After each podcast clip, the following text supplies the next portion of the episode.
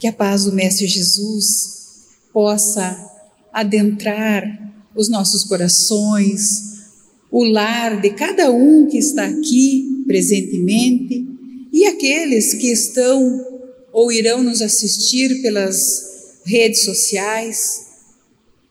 Que o Mestre Jesus possa trazer a todos nós as suas bênçãos de paz, de alegria e de amor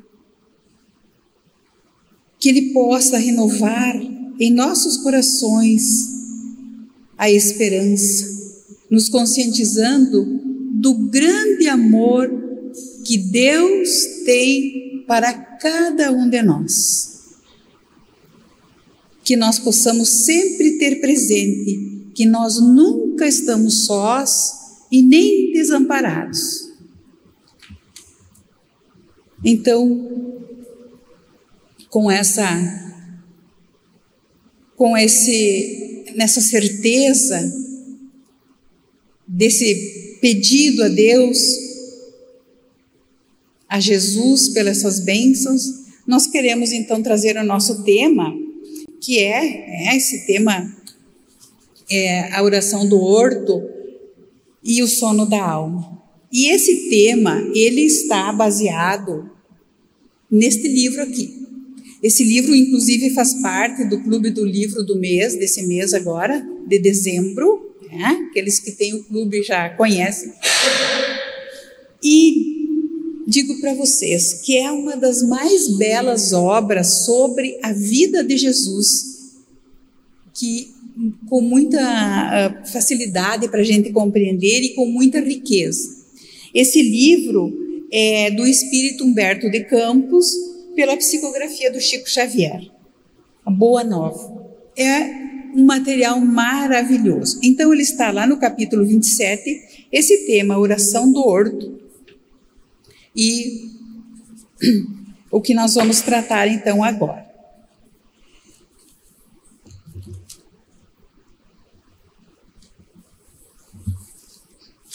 Então, nós vamos compreender com essas lições, né? Porque é, é uma sequência de lições sobre a vida de Jesus. E nós vamos compreender em cada lição o imenso amor de Jesus pelos seus discípulos e por toda a humanidade. E no, desde o seu nascimento, né, na manjedoura, ali é o ponto inicial da lição renovadora da humanidade. Ali começa a renovação né, espiritual da terra. Foi com o nascimento de Jesus.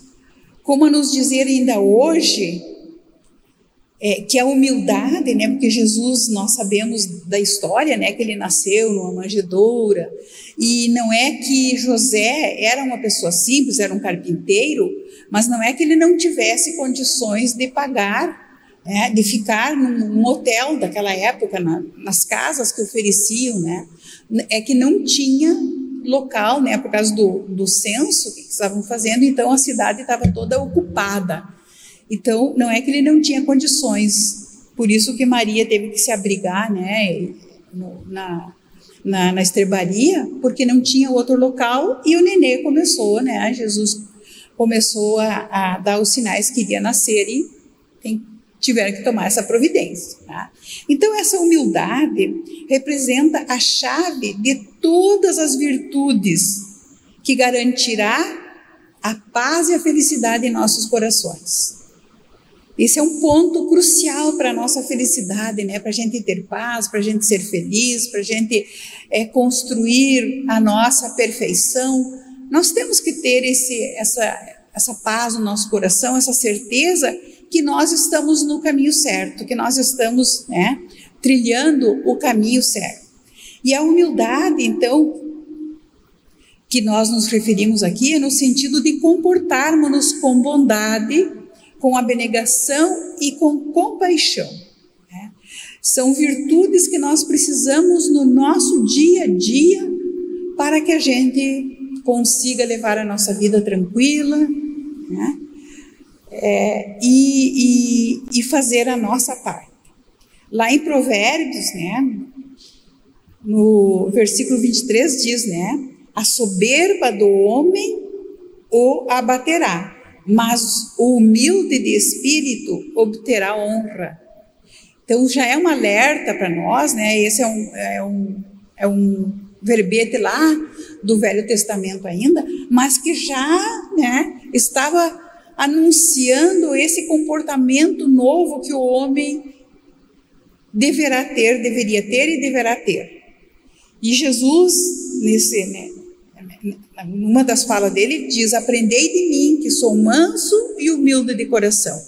Aí Jesus já, né, começando a fazer o seu, a, as suas pregações, né, trazendo a boa nova para nós.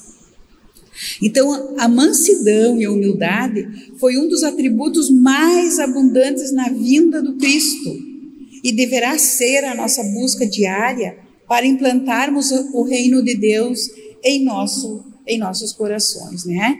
O reino de Deus que hoje nós compreendemos através da doutrina espírita, que não é um lugar circunscrito, mas é dentro do nosso coração.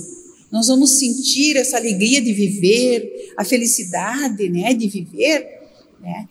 E esse é o reino de Deus. Quando a gente tem essa alegria, quando a gente, apesar das dificuldades, apesar de todas as nossas uh, lutas diárias, né? Mas nós temos que estar assim, é, felizes por estar encarnados, felizes por, por estar vivendo. Então, isso é um prenúncio da felicidade em nosso coração. E, e esse é, então, né, o, o, o reino de Deus sendo implantado em nosso coração. Então, com, com essa humildade sincera, nós podemos é, aprender uma grande lição, né? Identificar mesmo as nossas dificuldades. Quando a gente tem essa humildade de é, aceitar que temos dificuldades, dificuldades de convivermos às vezes conosco mesmo, né? que nós temos as nossas imperfeições, nós temos as nossas uh, uh, rancores, nossas mágoas, nossos vícios morais, vamos dizer assim? Dentro ainda do nosso coração. Quando a gente aceita, que a gente identifica, bom, mas eu, né, eu ainda estou longe dessa perfeição, desse reino de Deus, porque eu sou muito, eu, sou muito, de, é, ainda carrego muita raiva dentro de mim, né? Isso são imperfeições, né? Mas quando a gente tem essa humildade de aceitar e de identificar, já estamos dando um salto de qualidade na nossa vida. Então não é né, para a gente. É, e o Evangelho, todo ele vem trazer essa referência para nós, né? Não é para a gente ficar se chicoteando quando a gente nota que tem uma grande dificuldade, que eu tenho uma imperfeição que eu tenho que vencer. É. E é momento da gente refletir, da gente parar, então, por que que isso, né? Por que que essa situação me desencadeia esta atitude na minha vida? E só da gente fazer essa observação, nós já vamos mudando a nossa vida. Nós já vamos uh, dificultando aparecer essa imperfeição numa próxima vez. Isso só por esse, por essa identificação. Então, é, é, nesse episódio que nós vamos é, refletir hoje, Humberto de Campos nos conta que Jesus, né? Então nós vamos começar a adentrar agora no nosso tema pro, propriamente dito, né? A, a oração do horto, e para isso nós temos que retroceder um pouquinho. Então, eu, Humberto de Campos, o espírito Humberto de Campos, nos, nos traz, né? Ah, essa, essa revive para nós a história de Jesus, né? E ele diz que Jesus se reuniu no cenáculo. O cenáculo era um, local, uma casa, né? mas especialmente um cômodo dessa casa, onde se fazem as refeições, é chamado de cenáculo, tá? onde se faz a ceia. Tá? E de uma, de, um, de uma outra forma de interpretar também o cenáculo, de um modo mais genérico, disse que é um quarto no andar superior de uma casa, também é chamado de cenáculo. E essa palavra é derivada do latim, né, que significa cena, que significa jantar ou ceia. Então Jesus reúne os seus discípulos. Né? Nós sabemos que era na, na quinta-feira santa, porque na sexta-feira santa houve a crucificação, né? E foi um dia antes da crucificação de Jesus, tá? Então Jesus é, está ali preparando, né? Ele com a sua visão espiritual estava sabendo tudo o que iria acontecer, né? Que estava se aproximando a hora dele. Ele então se reúne, né? Propõe de fazer esta ceia com os discípulos e inclusive João é que prepara a ceia, né? Jesus pede a ele. Então, Jesus então se reúne ali para passar as últimas informações para os seus discípulos. Tá?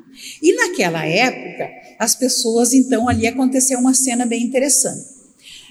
É, já no início dessa reunião deles, né, aconteceu a, não é, é o episódio do lava-pés. Por quê? Porque os discípulos, naquela época não existia estrada asfaltada e nem empedrada. Era muita poeira. E os discípulos andavam caminhando, né? E as pessoas, não só os discípulos, as pessoas naquela época, e tinha muita poeira na estrada. Então tinha-se o hábito de, antes de fazer as refeições, lavarem os pés. Mas quem fazia isso, né, para aquelas pessoas, é, tinha os serviçais que faziam isso nas, nas casas mais abastadas, né? E nesse dia, então, Jesus convidou eles para a ceia e Jesus se propôs a fazer o lava-pés. Pedro, inclusive, não gostou, diz: Mestre, tu não vai lavar meus pés. Ele disse: Não, Pedro, né?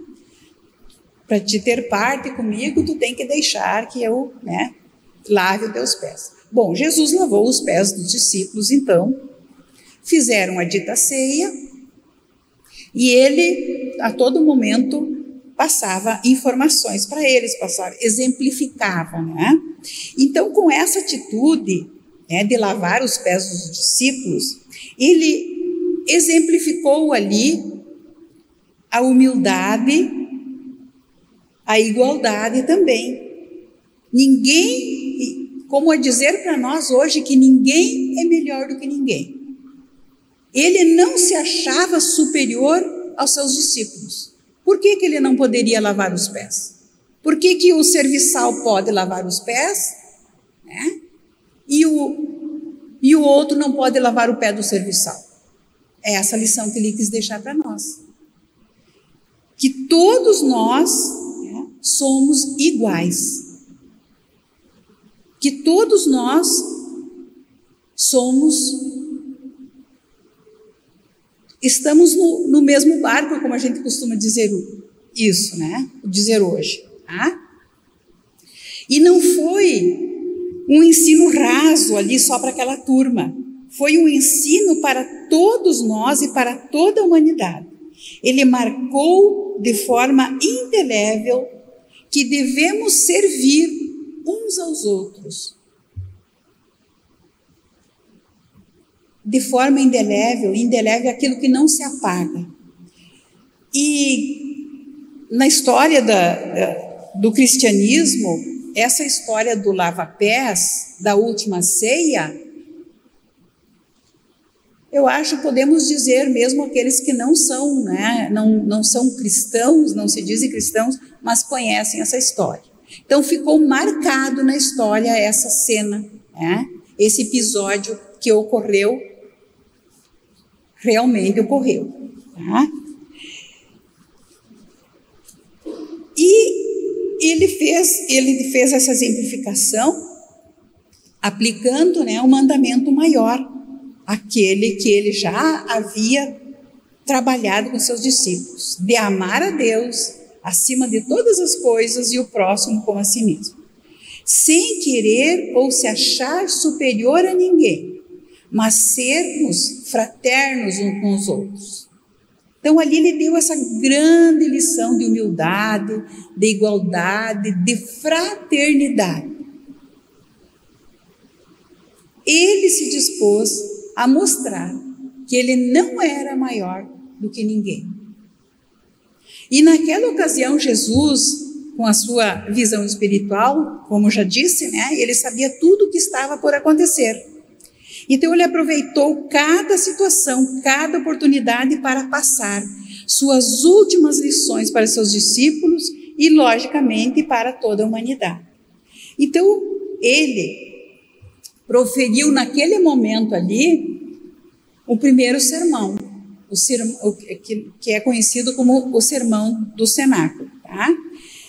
É, com, com o objetivo, né, de, de passar uh, as, as objetivo principal de fazer uma série de recomendações, de promessas e de advertências aos discípulos, porque ele sabia, ele sabia que em breve eles passariam, os seus discípulos passariam por uma verdadeira prova de fogo. Que prova de fogo era essa? Ele não estaria mais entre eles, de corpo presente. E o Evangelho, a mensagem divina que ele trouxe à terra, os discípulos estariam encarregados então da sua divulgação.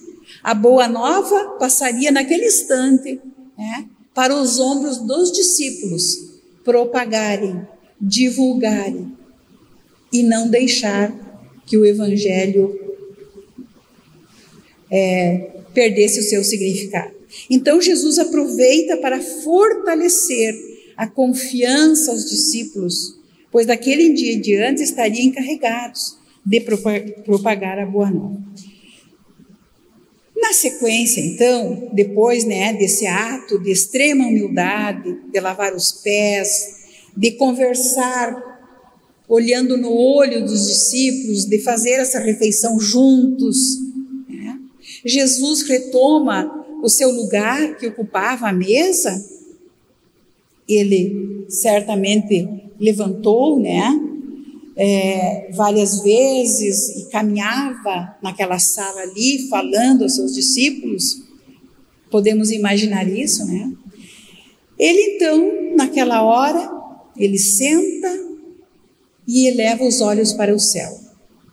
Olha para o céu e orou fervorosamente, conforme relata o Evangelho de João.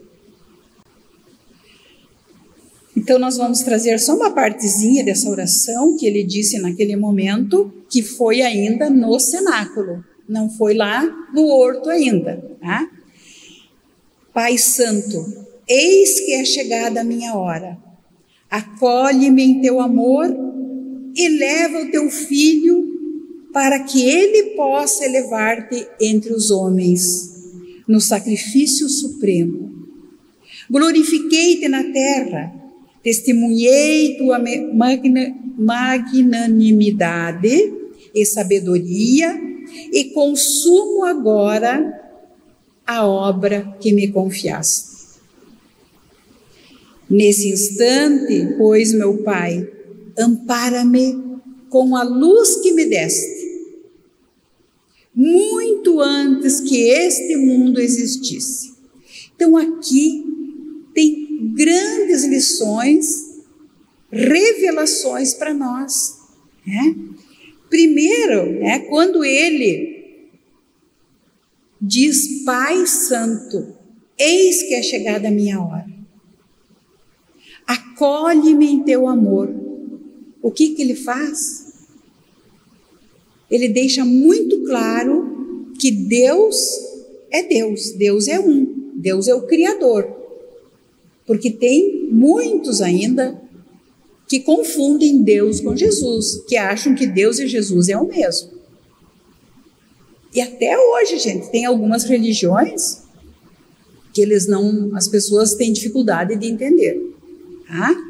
Então, ele deixa muito claro, né? Porque ele conversa com Deus, tá? E ele recorre a Deus pedindo proteção. Aí eu lembrei, né, quando estava fazendo as anotações, né? Eu digo, pois é, né? Às vezes a gente faz a nossa oração de uma forma tão automática, de uma forma tão sem parar, fechar os olhos. Hoje nós não, não precisamos, né? Fechar os nossos olhos e sentir a nossa alma e fazer essa conversa com Deus. Às vezes nós não temos, né? É, esse discernimento derrogar essa proteção a Deus dessa forma bem direta, como Jesus fez ali, exemplificando para nós. Não é preciso você se ajoelhar, não é preciso você ficar dizendo muitas palavras várias vezes, repetindo, né? Mas é a gente é, entrar em comunhão com Deus. E Jesus né, tinha essa, essa facilidade, tá? Aí ele continua dizendo: Glorifiquei-te na terra e testemunhei tua magnanimidade e sabedoria, e consumo agora a obra que me confiaste. Ele assumia então a obra que Deus né, confiou a ele, que foi vir à terra e trazer o evangelho, trazer né, as lições divinas para o homem. Por que ele fez isso? Porque a terra estava precisando de dar este salto no progresso moral. A terra estava madura. A humanidade estava pronta para receber uma outra orientação, não mais aquela né, do olho por olho, do dente por dente, né, da, mas agora então para receber né, uh, uma nova orientação que Jesus veio trazer para nós, que é o amor. Então, nessa, né, né, nessa frase aí, nós também, né? É, Jesus é resignado diante, né? Da, da grandeza do amor de Deus. Ele se resigna e aceita. Ele sabia que ele ia passar por dores, que ele ia sofrer, mas ele aceitou resignadamente servir de instrumento para implantar na terra essa nova maneira de conceber Deus. Não mais um Deus vingativo, mas um Pai amoroso, bom e justo, e que não nos abandona nunca, que está sempre junto de nós. Então, Jesus, né? Mais adiante ele diz: Nesse instante, pois meu Pai, ampara-me com a luz que me deste, muito antes que esse mundo existisse. Novamente ele diz: Meu Pai, quer dizer, Deus, né? Ele sempre se colocou no lugar de filho, né? E o que ele diz aqui?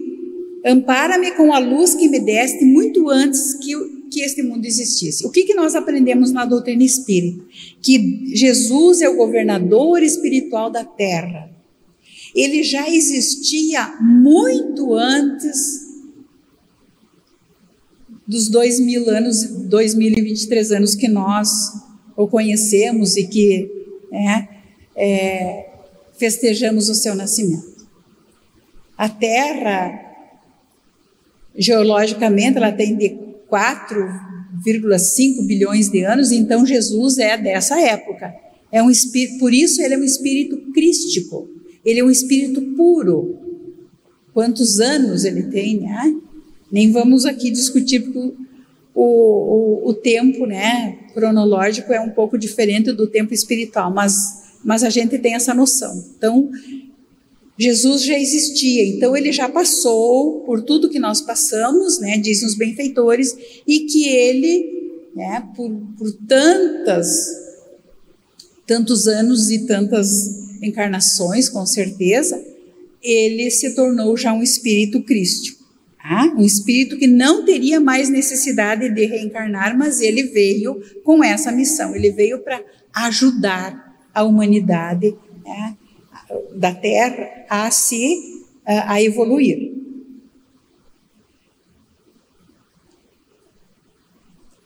Então,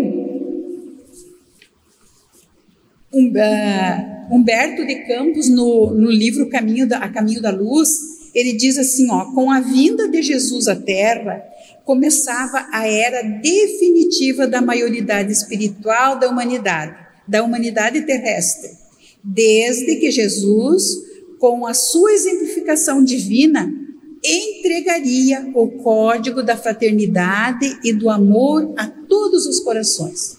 Então, meus irmãos, depois né, de Jesus, né, nós que conhecemos a história de Jesus, nós que acreditamos que Jesus realmente né, esteve entre nós, que trouxe esse evangelho que está confirmado, né? Hoje quem tra está trazendo para nós essas notícias são os benfeitores que já habitam no plano espiritual, então nós não temos dúvida, né?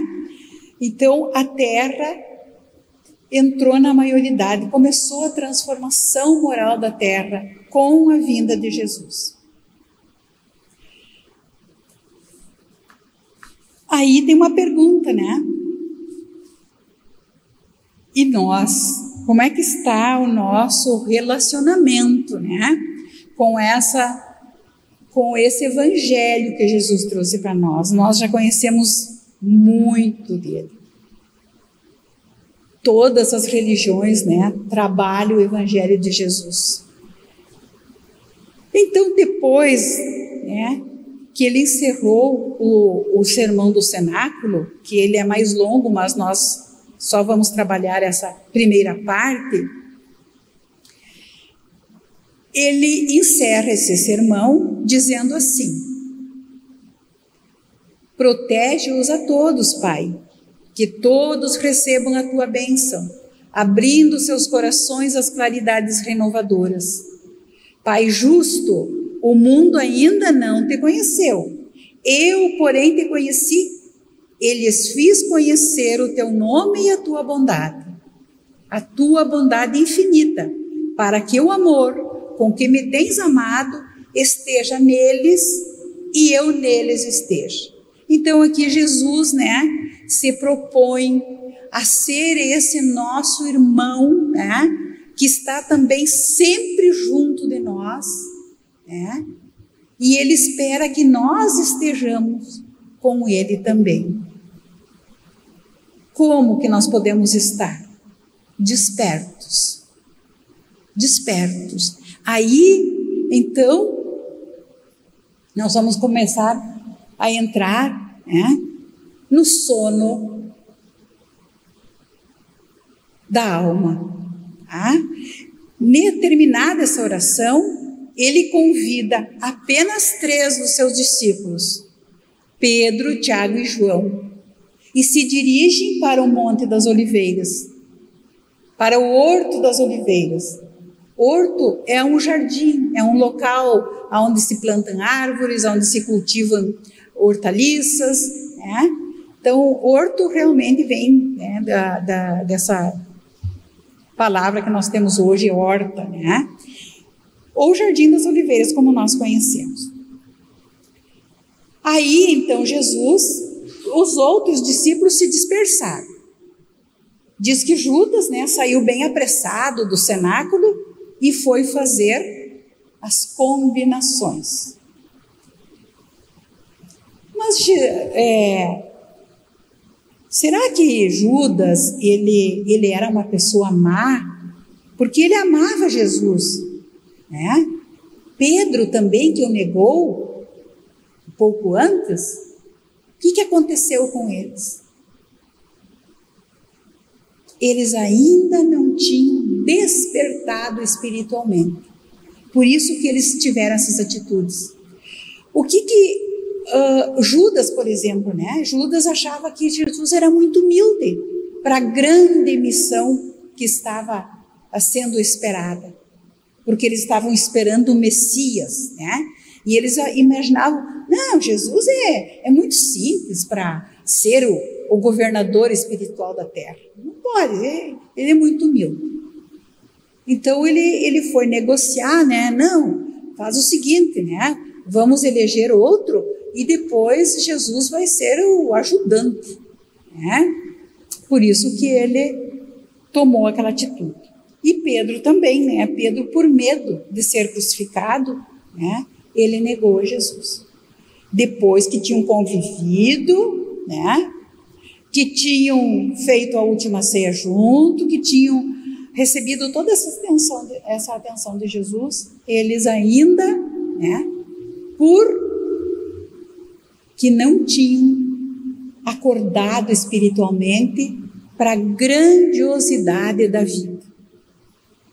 Então, terminada a oração, ele se dirige, né? E Jesus pede, então, acomodou eles, ó, oh, sentem aqui, fiquem bem acomodados, e eu vou ali orar, e vocês orem comigo. Vocês fiquem atentos, fiquem me observando. Você retirou um pouquinho assim. Jesus foi e começou a orar, e veio ter com eles, estavam dormindo. Daí Jesus, ah, não puderam, né? Esta, e, ele, e Jesus diz a eles, né? Esta é a minha derradeira hora convosco. Orai e vigiai comigo, para que eu tenha a glorificação de Deus no supremo testemunho. E quando Jesus se dá conta, né, eles dormiram. E ainda João havia recomendado os dois amigos: oremos e vigiemos de acordo com a recomendação do Mestre. Pois se ele aqui nos trouxe apenas nós três em sua companhia, isso deve significar para o nosso espírito a grandeza da sua confiança em nosso auxílio. Quem traz isso é o espírito Humberto de Campo, né? Então, eles ficaram ali meditando Passado um pouco, Jesus olha para eles, estavam dormindo. Despertai, não vos recomendei que vigiasseis? Não podereis velar comigo um minuto? E assim, Jesus pede de novo, se organiza eles e ele volta lá para orar. De, novamente, né? Olha, vem ali ter com eles e eles dormindo.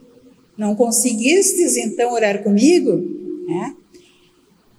E os três discípulos ficaram muito, muito, muito perturbados com aquilo, né?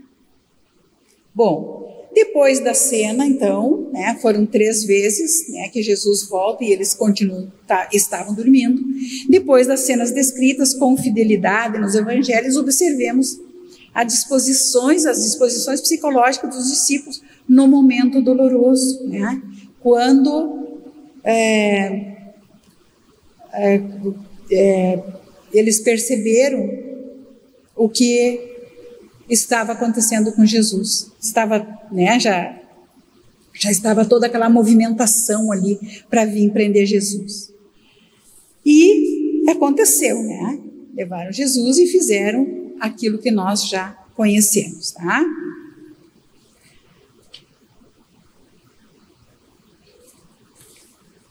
Algum tempo passou, né? Sem que o filho, o Pedro, o João conseguisse esquecer, né?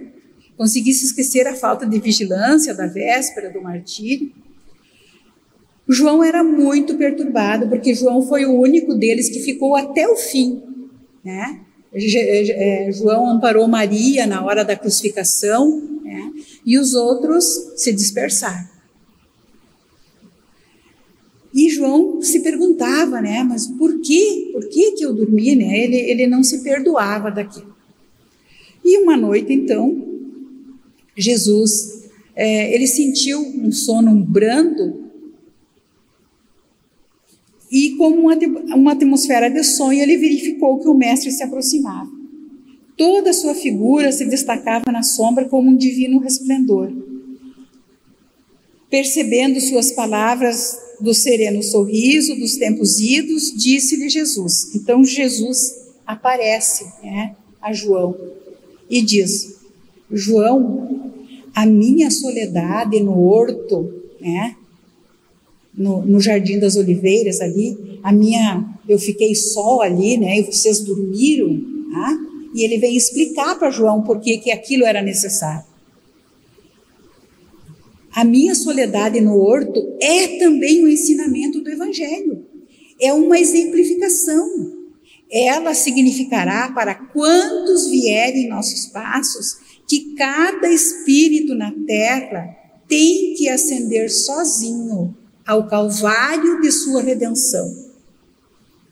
Muitas vezes, com a despreocupação dos entes mais amados do mundo, em face dessa lição, o discípulo do futuro compreenderá que a sua marcha tem que ser solitária, uma vez que seus familiares e companheiros de confiança se entregam ao sono da indiferença.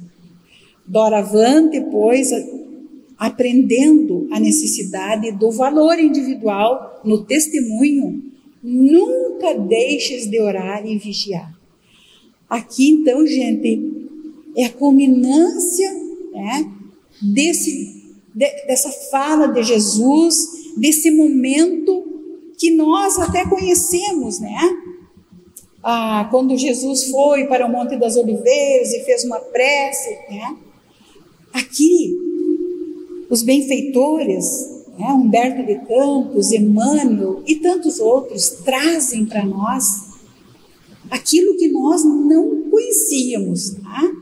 O objetivo disso aí. A lição que Jesus quis passar para nós. Nós sabemos que Jesus não deixou nada escrito. Ele, ele deixou o seu evangelho né, pelo seu exemplo, pelos exemplos. Depois né, que foi alguém resolveu anotar isso aí.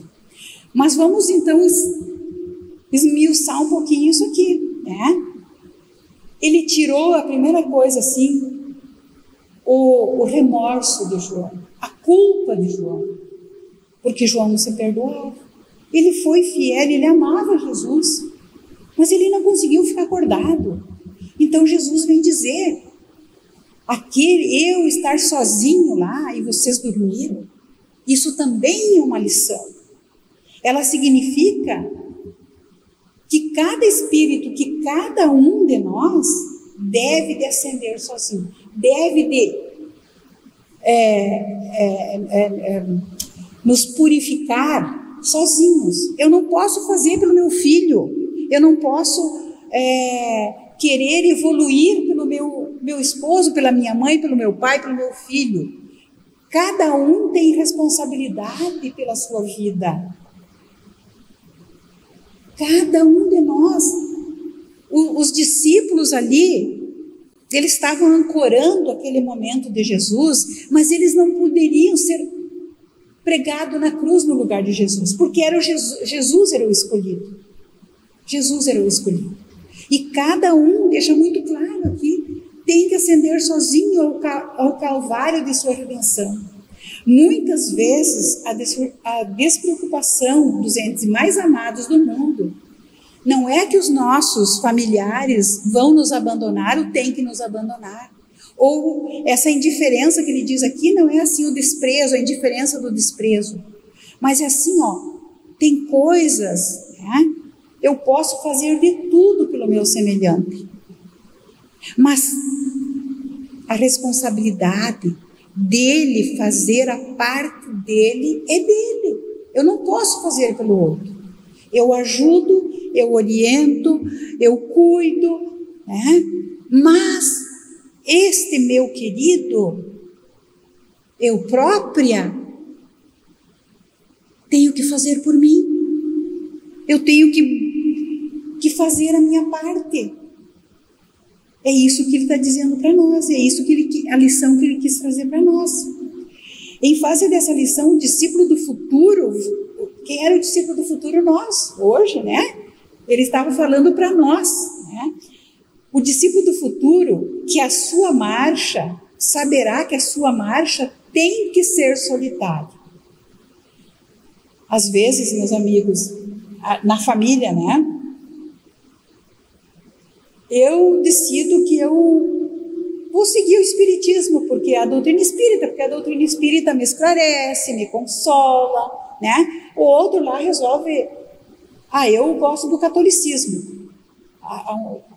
Uma pessoa assim me diz assim, ah, eu gosto, porque eu gosto de cantar, eu gosto, sabe, daquela hora da hóstia lá, eu, eu adoro aquilo. Ótimo, né? Cada um naquilo que lhe faz bem. Mas só que cada um tem que fazer, escolher aquilo que é bom para si, que lhe, que lhe traz sentido para a vida, e fazer, e seguir. Né? Então, esse discípulo do, do futuro vai entender que a marcha é solitária uma vez que seus familiares e companheiros é, é, é, seus familiares e companheiros de confiança se entregam ao sono da indiferença. Aquilo que eu já disse, né? Não é o sono assim do desprezo, né? Mas tem que deixar a pessoa fazer a sua escolha. Tem que deixar a pessoa é, é fazer, né? a parte que lhe toca. Nós não podemos querer fazer pelo outro. Aprendendo a necessidade do valor individual no testemunho, né? mas nunca deixar de orar, nunca perder a confiança. Ah, mas só eu vou na igreja lá na minha casa, só eu estou procurando uh, seguir a doutrina espírita, estudando, e os outros? Paciência, cada um tem o seu tempo eu estou fazendo a minha parte. Né? Eles não estão me desprezando. Não é porque eles me tratam com indiferença. Mas eu tenho que fazer a diferença na minha vida. Se eu já estou desperta, se eu sinto a necessidade, eu tenho que ir buscar. Eu não posso ficar esperando o outro até que o outro acorde, né?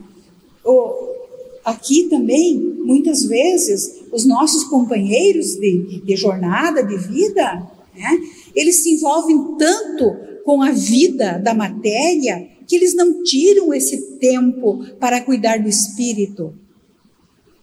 E daí? Temos que deixar. Então, é essa, é, essa é, indiferença que nós temos que saber acatar. É? Cada um está no seu tempo, cada um está no, no seu momento. Tá? Uma, uma outra lição que nós podemos tirar, né? O sono da indiferença no sentido de que eu não posso querer né, caminhar pelo outro. Cabe a gente ajudar, cabe a gente orientar, cabe a gente é, aproveitar cada fase da criança, né? Desde criança, mostrar o caminho de Jesus, né? de Deus, as leis divinas para os nossos, nossos pequenos, né?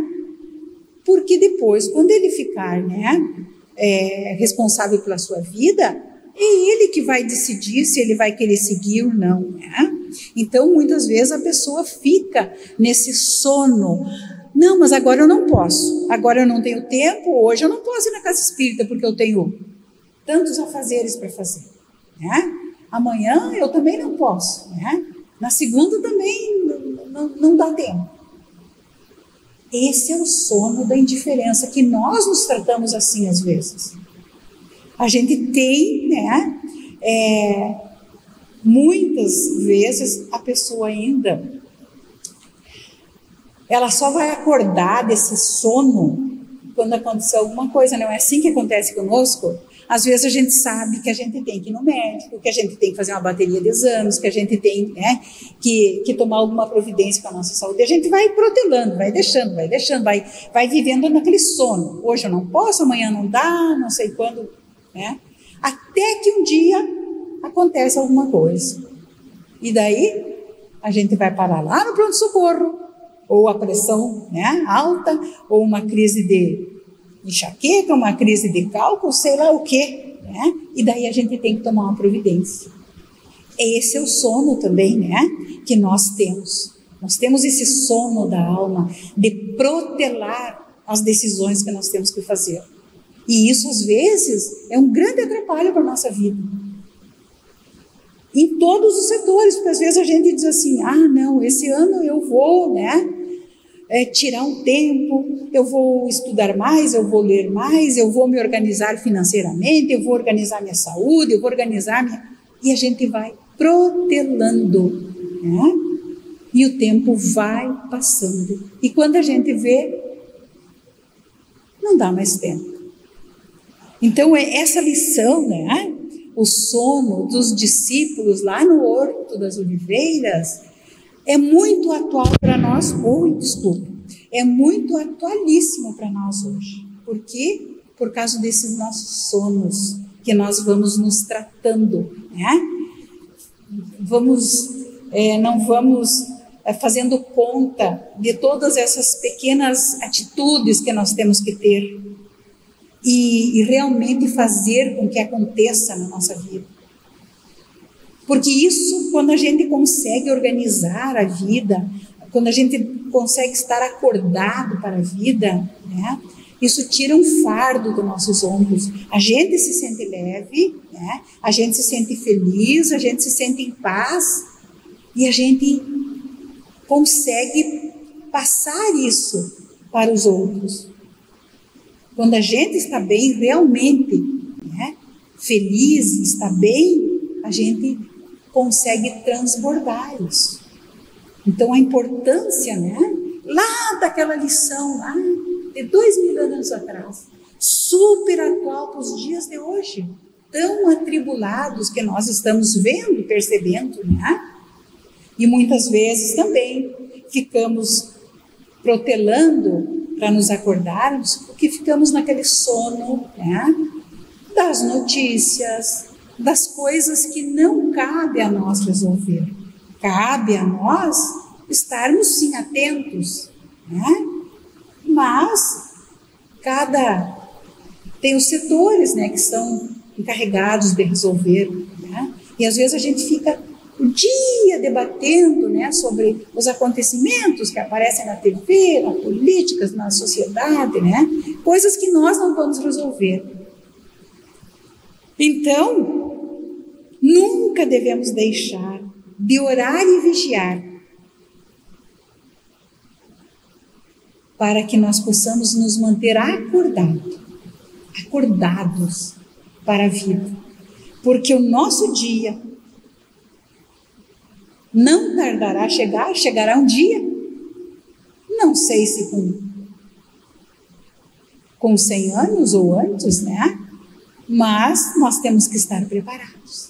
E que a gente consiga, ainda antes, fazer um, uma, uma avaliação da nossa vida, agora, né, que se aproxima o final do ano, é muito oportuno a gente ter esse tempo de parar né, e fazer essa avaliação para ver o que realmente é, valeu a pena, aquilo que me satisfez, aquilo que me deixou feliz, aquilo que eu consegui passar para o meu semelhante, né, de amor, de bondade, de compaixão, e aquilo que eu posso modificar.